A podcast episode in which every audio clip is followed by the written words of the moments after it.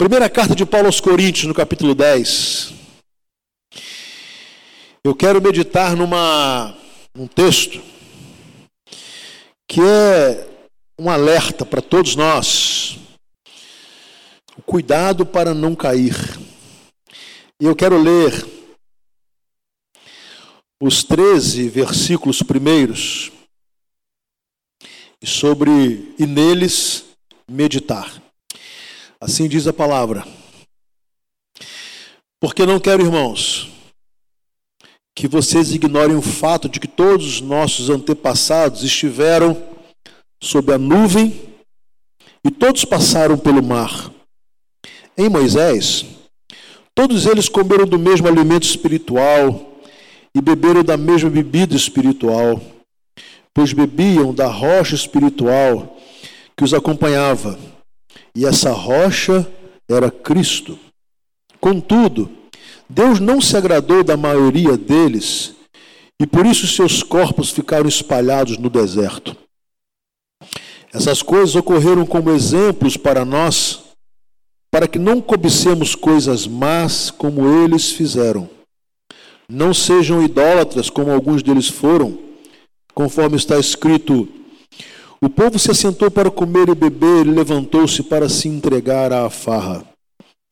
Não pratiquemos imoralidade, como alguns deles fizeram. E num só dia morreram 23 mil. Não devemos pôr o Senhor à prova, como alguns deles fizeram e foram mortos por serpentes. E não se queixem, como alguns deles se queixaram e foram mortos pelo anjo destruidor. Essas coisas aconteceram a eles como exemplos e foram escritas como advertência para nós, sobre quem tem chegado o fim dos tempos. Assim, aquele que julga estar firme, cuide-se para que não caia.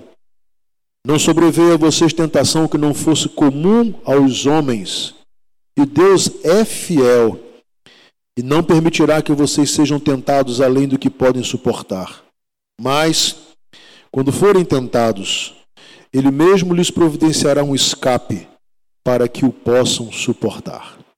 Amém. Escócia, dá um jeitinho desse negócio estar tá balançando aqui na, na, na, bateria. Ainda bem que no céu não vai ter bateria, né, Escócia? E acho que nem baterista. Meus irmãos, eu quero começar a analisar esse texto maravilhoso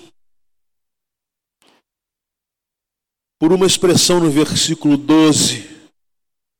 Essa palavrinha muito pequenininha, assim, que é uma conjunção conclusiva. Ela se apresenta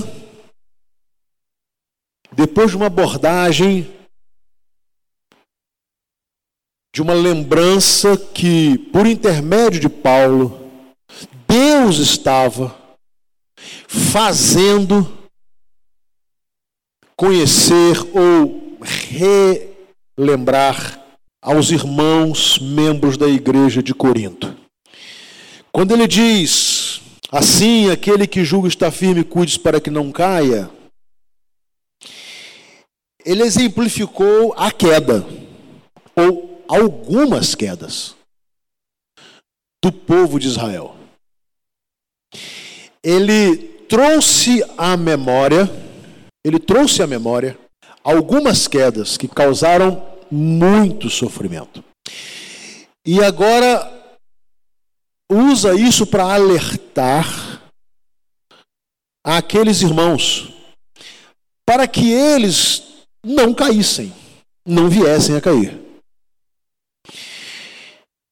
O contexto dessa primeira carta de Paulo aos Coríntios se baseia na história daquela igreja. Uma igreja difícil, carnal, embrenhada no pecado, numa confusão sobre alimentos, idolatria, imoralidade, divisão.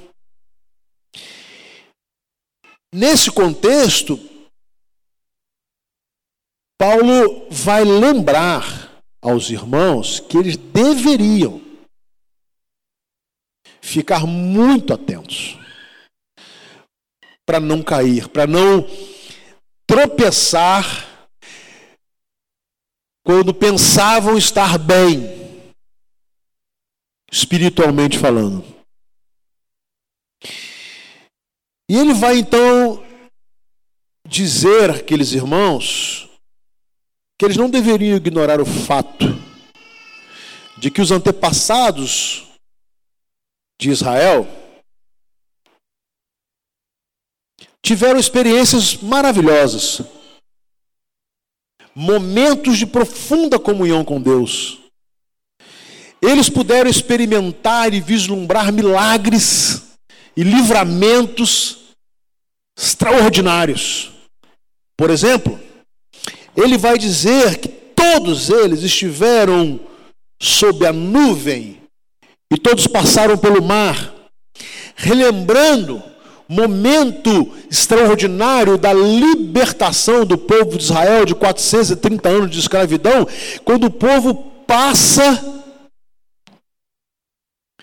pelo mar a pés enxutos, porque Deus um livramento. Uma experiência sobrenatural, extraordinária.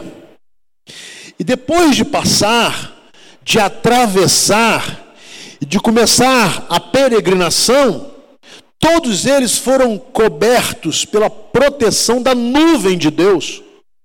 Quando o povo, debaixo de um sol escaldante, tinha a sombra de Deus, o sopro de Deus, o frescor de Deus, a proteção de Deus.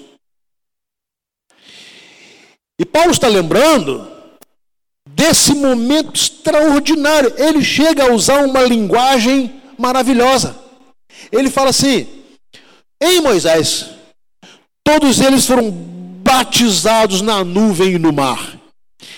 Ele está dizendo assim: ó, eles foram é, tão agasalhados por Deus, tão protegidos como povo de Deus, que é como se eles tivessem sido literalmente batizados, seria como no caso da igreja, aí, ah, ah, o mergulhar nas águas, no sentido de que agora você pertence a Deus e pertence ao povo de Deus.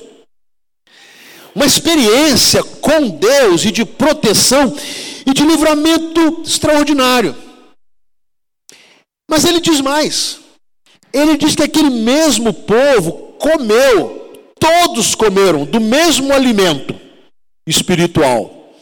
E ele vai fazer uma referência aos 40 anos de maná caindo do céu, todos os dias, como provisão de Deus, para que o povo não sucumbisse por falta de alimento num deserto. Então ele diz: olha, eles tiveram uma experiência com Deus tremenda. Porque a provisão de Deus não faltou para eles e sobre eles um dia sequer. Todo dia, todo dia, tinha o cuidado de Deus, a nuvem de Deus, o pão de Deus e mais. Eles comeram e beberam da mesma bebida espiritual. Bom, eu sei que você sabe o valor né, da água, eu sei que você tem a dimensão do quanto dela nós precisamos. Eu sei que quando você está com muita sede, nada se compara a um pouco d'água. Mas quando você pensa numa multidão, num deserto, num sol, num calor assustador.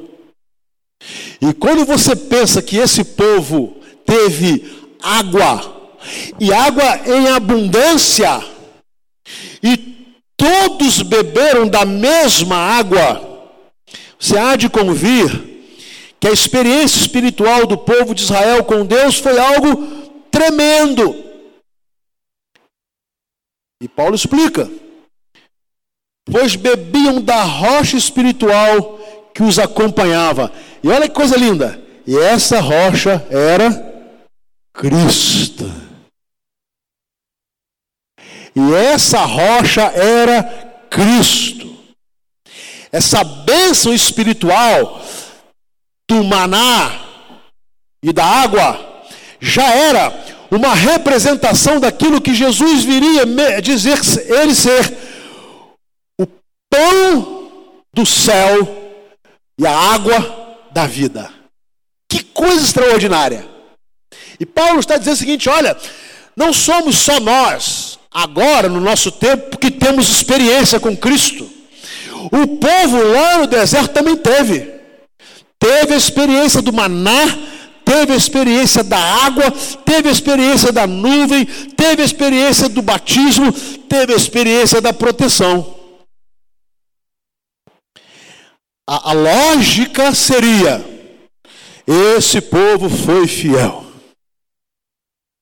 Esta seria a lógica.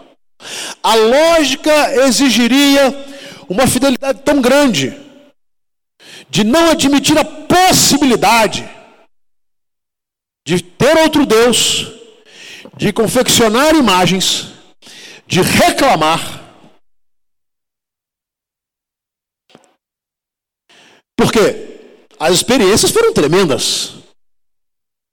Eu sei que você e eu estaríamos impactados se estivéssemos no dia da experiência do mar se abrir diante de nós. Se de repente, num calor escaldante, Deus colocasse sobre nós uma nuvem tranquilizadora. Se no meio do deserto, sem a menor possibilidade de termos comida e água, Deus nos desce do céu o pão e da rocha nos desce água. E aí muitas vezes nós julgamos o povo de Israel, como é que esse povo pode ter sido tão ingrato, tão infiel? O versículo 5 vai nos mostrar então o adverso, a adversidade, o inverso. Contudo, Deus não se agradou da maioria deles. E por quê? Porque eles começaram a reclamar. Essas coisas ocorreram como exemplo para nós, para que não cobicemos coisas, as coisas mais que eles fizeram. Não sejam idólatras. Como alguns deles foram, conforme está escrito, o povo se assentou para comer e beber e levantou-se para se entregar à farra. É uma alusão óbvia à confecção do bezerro de ouro, à festa pagã, a uma comilância, bebedeira, farra. Enquanto Moisés falava com Deus, recebia de Deus as tábuas da lei para abençoar o povo. Enquanto Moisés colocava o povo diante de Deus, o povo se dava à farra, à idolatria, ao paganismo, a absoluta infidelidade. Meus irmãos, as tentações, as tendências são as mesmas.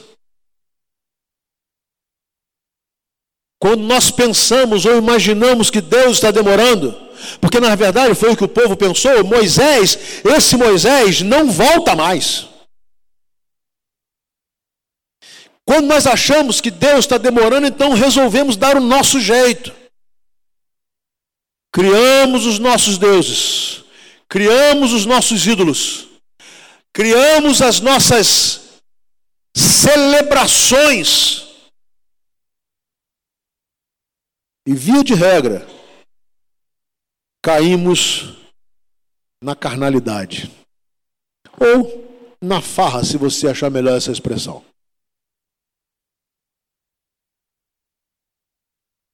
É impressionante. É impressionante.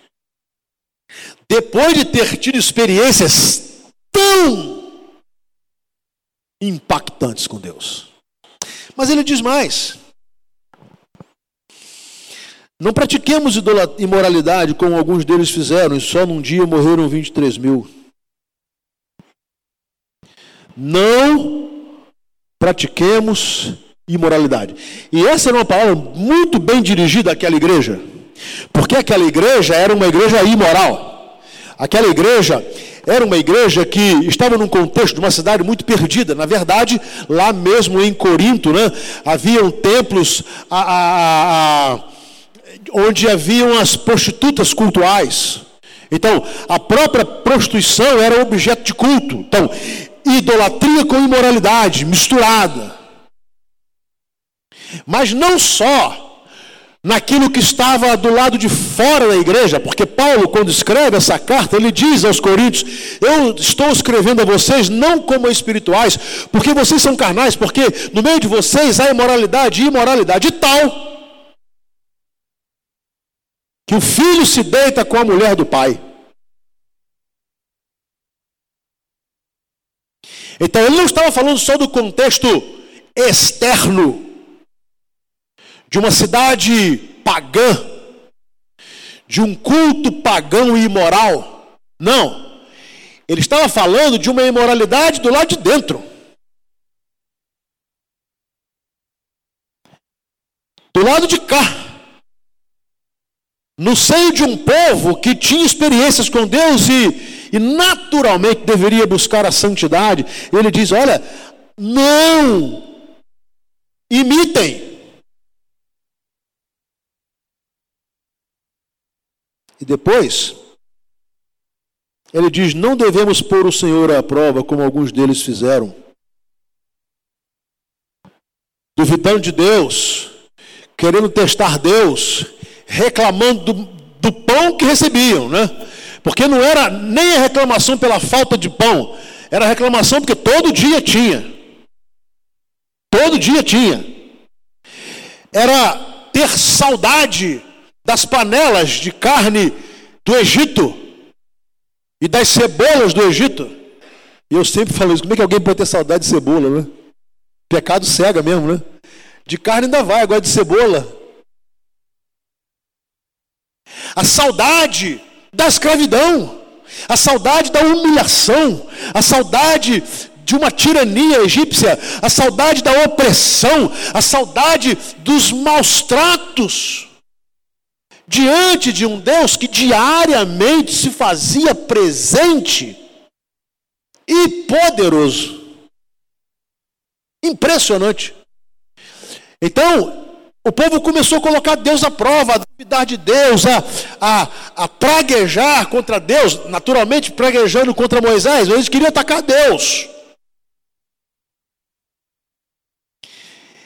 E o que eu aprendo é que não são as experiências sobrenaturais e milagrosas que vão fazer de mim de você pessoas santas e agradecidas.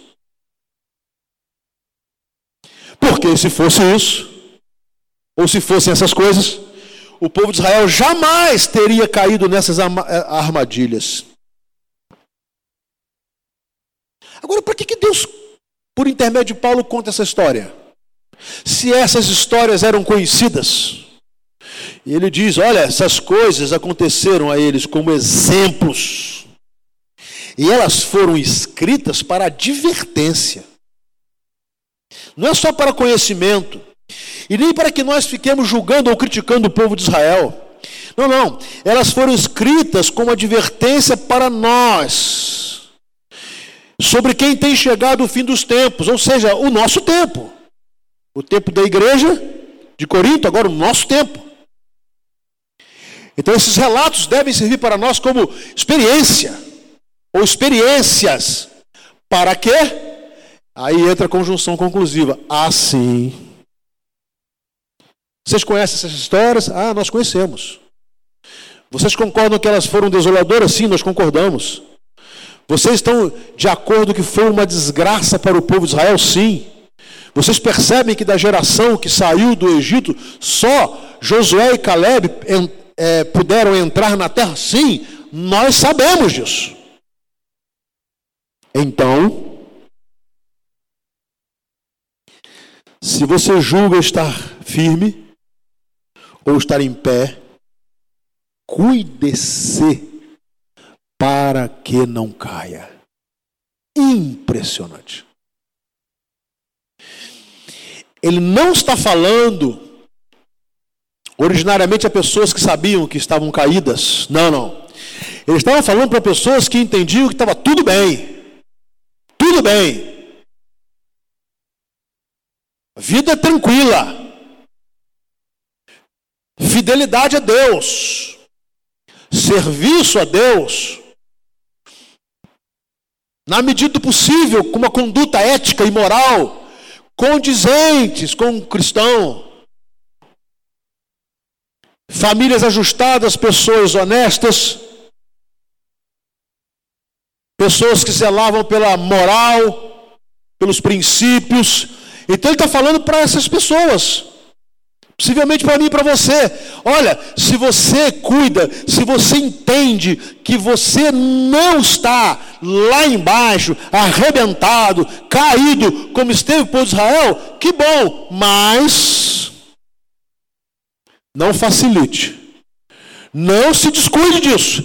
Não se orgulhe, não se vanglorie. Não se sinta mais espiritual do que as pessoas. Não se sinta super crente. Cuidado. Cuidado.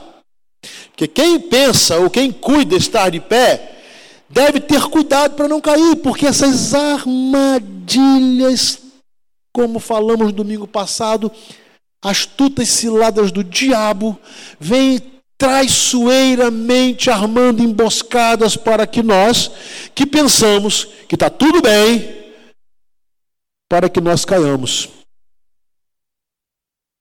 E algumas vezes nós caímos sem perceber.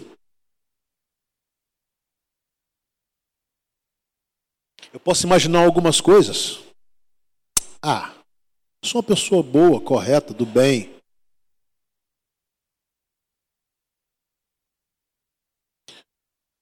Mas o que, que tem sonegar impostos? Comprar recibo? Ocultar rendimento? O que, que tem? O governo, na verdade, não faz nada para a gente. Os impostos são altíssimos. E a gente vai justificando mais ou menos como o povo fez. Esse Moisés não vai descer mais desse monte, não. Ele deve ter morrido. Não dá para confiar em Deus. Vamos construir o nosso bezerrinho aqui de ouro aqui e ficar dançando em volta dele. Ah, tudo bem, eu sou casado, eu sou fiel à minha esposa, mas a infidelidade virtual não é tão maléfica assim, não é? Aí começa aquele negócio de marido e mulher botar senha que o marido não pode saber, é a minha privacidade. Eu sempre digo, Raquel tem até minha senha de banco. O azar dela é que não tem dinheiro lá. Né? Mas a senha ela tem. O azar dela é esse. O que justifica eu ocultar da minha esposa alguma coisa? Será que há alguma coisa no meu celular, por exemplo, que ela não possa ver? Se há. Olha a armadilha aí, ó. Olha a armadilha.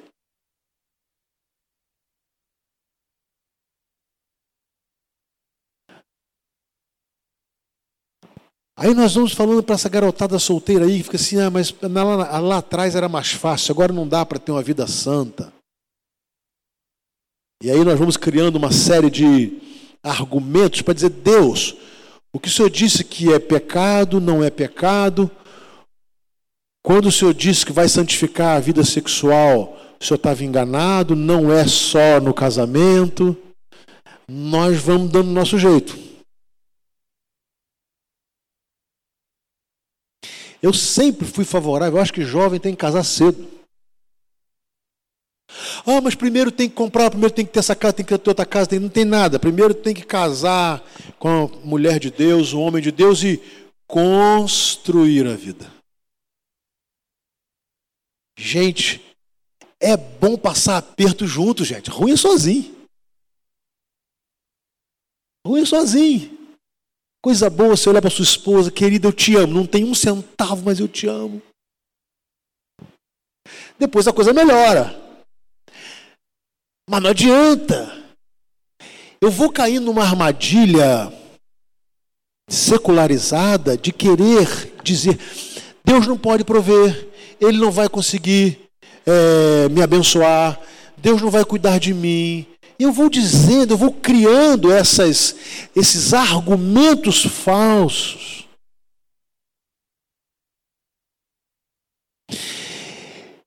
E aí vem a grande desculpa que nós damos.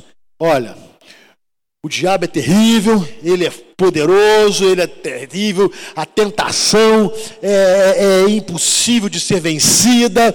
Eu até queria vencer, mas é forte demais, não dá. Aí Paulo vem e desmente esse argumento. Ele desmente, porque ele diz assim: Não sobreveio a vocês tentação que não fosse comum aos homens. Ou seja, você não é mais tentado do que uma outra pessoa comum. Todos nós somos. É claro que o diabo vai tentar nos atacar nas nossas áreas mais fragilizadas, é óbvio. Mas tentação é algo como a tentação não é pecado. O ato de ser tentado não é pecado. Por quê? Quem tenta é o diabo, ele faz o papel dele. E é óbvio que tentando-me na minha fraqueza, eu posso me sentir fragilizado. Mas ele está dizendo o seguinte: primeiro, todo mundo é tentado. Mas Deus é fiel. Ou não? O povo de Israel diz que não. Este Moisés nos deixou aqui sozinhos no deserto, talvez nem volte mais. Vamos construir um bezerro de ouro, vamos dançar em volta dele, vamos cair na farra, vamos cair na, na imoralidade, porque Deus nos deixou sós. Paulo vai desmentir isso. E ele diz assim: Ele não permitirá que vocês sejam tentados além do que podem suportar. Isso é uma palavra. Essa não é uma conjectura, essa é uma afirmação. Deus é fiel, sabe que nós somos tentados, conhece mais do que o diabo ele conhece as nossas fraquezas e Ele não permite que nós sejamos tentados além do que podemos suportar. Ou seja, quando eu não suporto, não é porque a tentação foi mais forte do que eu. Não é porque foi impossível resistir. É porque simplesmente eu não quis resistir.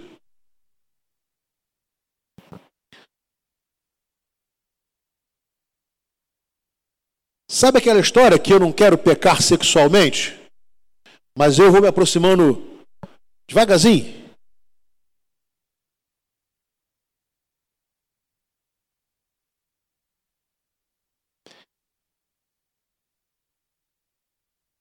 Ele não permitirá que sejamos tentados além da nossa capacidade de suportar. Uma capacidade que vem dele. É por isso que o pecado destrói tanto, porque o pecado não é mais forte. A tentação não tem uma força maior do que aqueles que estão em Cristo Jesus. Ele vence quando nós não lutamos ou não cuidamos. Talvez eu diga assim: aquele que cuida está em pé, olha para quem não cai e fala, mas eu estou em pé, eu estou firme. Sabe que eu não caio? Eu não caio? Eu não caio. Essa é a primeira receita para queda. Eu não caio. Você cai e eu não. Você vai sucumbir, mas eu sou forte. Você é fraco, mas eu sei o que eu estou fazendo. Aí quando eu começo com essa arrogância espiritual, eu estou a um passo da queda. É assim. Por isso que uma, um conselho muito interessante aos casados: invistam no casamento. Cuidem do casamento. Para não dar lugar ao diabo. Que tentado todo mundo é. Tentação é tentação.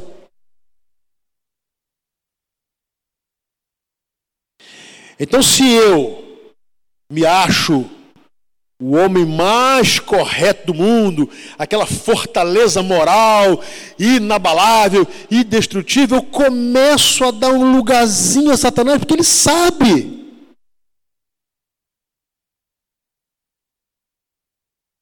Que isso é um engano. Então, para que eu fique em pé e não caia, eu tenho que cuidar do meu casamento.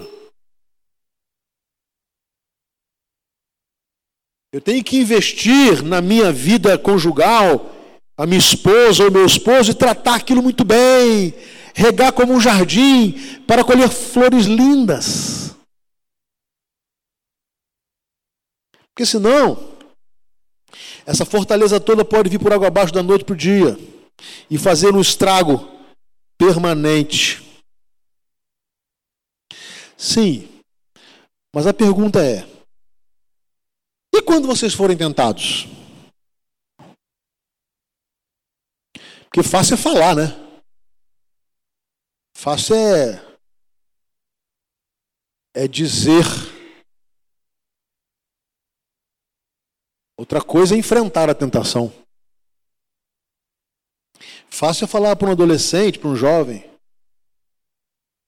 sobre pureza sexual sendo um homem ou uma mulher maduro e casado. Fácil é falar sempre da fraqueza alheia. Aí é coisa bem mais fácil, né? Mas quando a fraqueza vem aqui, aí é complicado.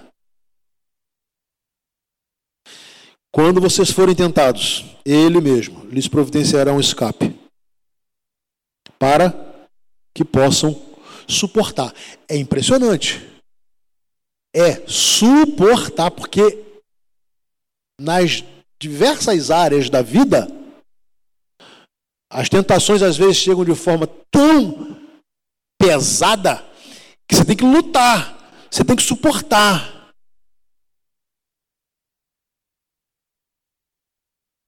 O que José fez na casa de Potifar?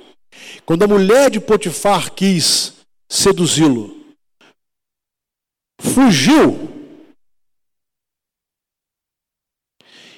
Meus irmãos, não se brinca perto do pecado. Não se brinca perto do pecado. Pecado se foge. Tem que ter uma atitude proativa. Do pecado a gente sai dele. A gente foge, a gente não se aproxima, a gente não fica brincando, a gente não fica junto. Se, eu tenho, se a minha fraqueza ela, ela é uma fraqueza natural para algum tipo de vício, eu tenho que fugir. O primeiro gole pode destruir a minha vida. O primeiro gole pode destruir minha saúde. O primeiro gole pode destruir minha família. Se o meu pecado é ordem financeira, de conduta, de, de honestidade, a primeira concessão que eu der para um pequeno negócio escuso pode ser o mínimo que você pensa, por exemplo, para sair de uma blitz tentar dar um subornar alguém. Ah, mas é, é pouquinha coisa, é. Pecado se foge. Não se brinca, não se fica assentado ao redor do pecado. Quem quer ter uma vida pura, um marido que quer ter uma vida pura, uma mulher, esposa, tem que se resguardar. Marido não brinca de conversa, conversa, de muita gracinha, com mulher que não seja a sua esposa, e a, o contrário também é verdade, porque o diabo vai armar a cilada. Ele vai armar cilada. E por isso tantas quedas, não é porque o pecado é mais a tentação é mais forte. Ela não é. Ela não é. Mas se você não cuida bem da sua esposa, o diabo apresentará a ela alguém que vai cuidar melhor. Ou vice-versa. Não justifica a queda. Por isso que regar, cuidar, é a maneira mais sábia de você se precaver da possibilidade de uma queda destruidora.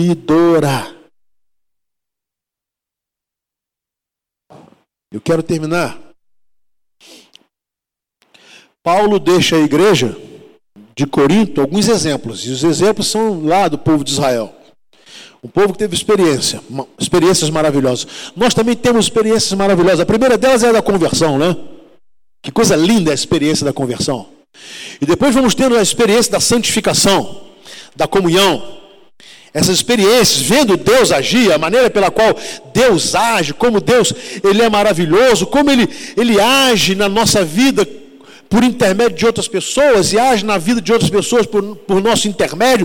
Essa, essa, essas experiências cristãs são lindas e eu tenho certeza que se eu pudesse dar aqui agora a oportunidade para algumas pessoas contarem experiências maravilhosas, sobrenaturais, inclusive, nós teríamos várias experiências, vários testemunhos.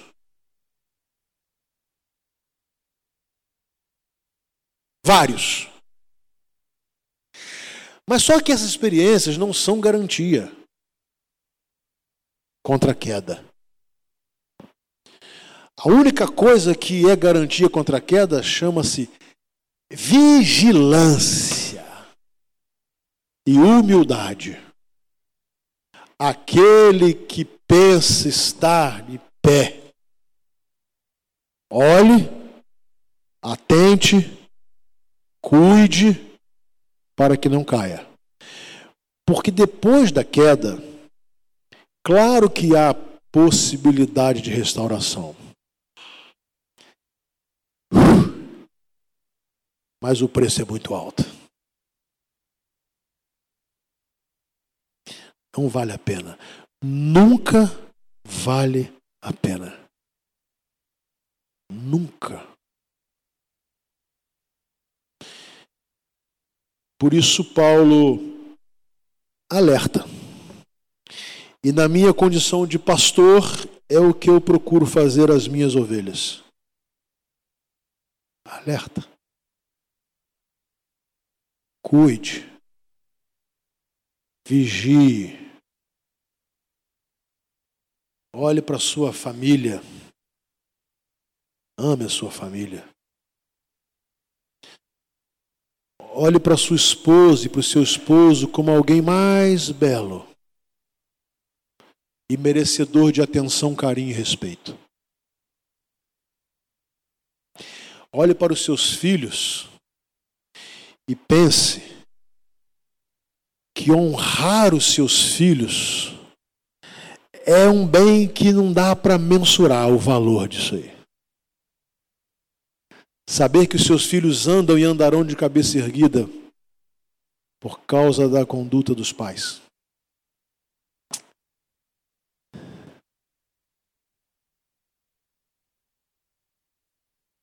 Agora, se caímos, ainda tem jeito, porque Deus é misericordioso.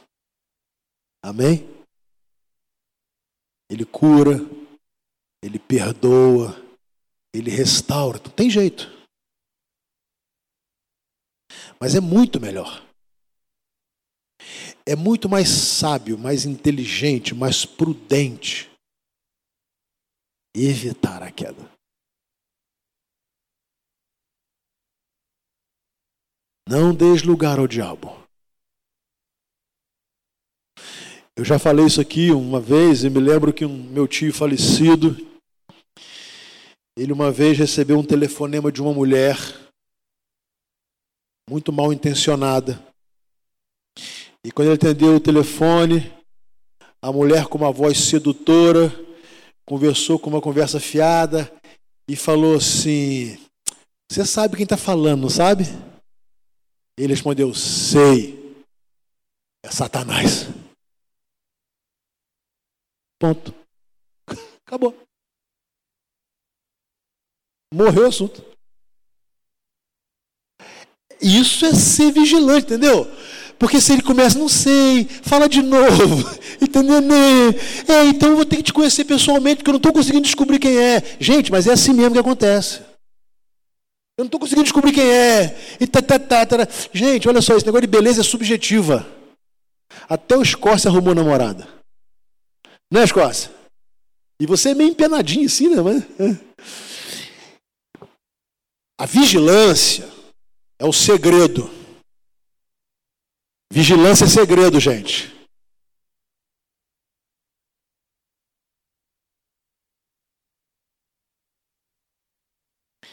Porque você pode cair. Eu posso cair. Você sabe que há relatos tristes de vários pastores que caíram, sabe por quê? Porque não vigiaram o gabinete pastoral. Não tinham a intenção de cair. Não queriam cair. Não planejaram cair. Mas não vigiaram.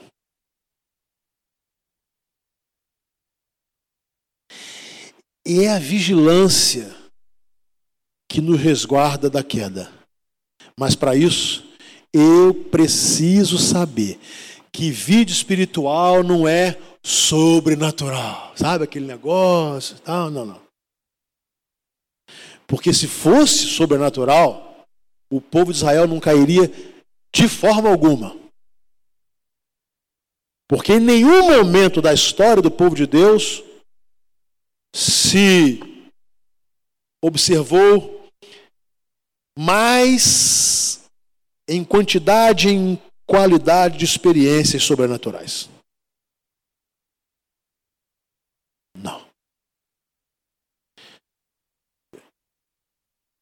Precaver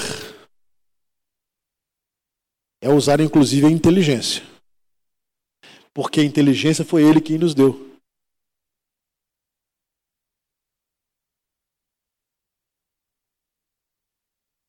Meus irmãos maridos, eu não dou carona para mulher nenhuma sozinha.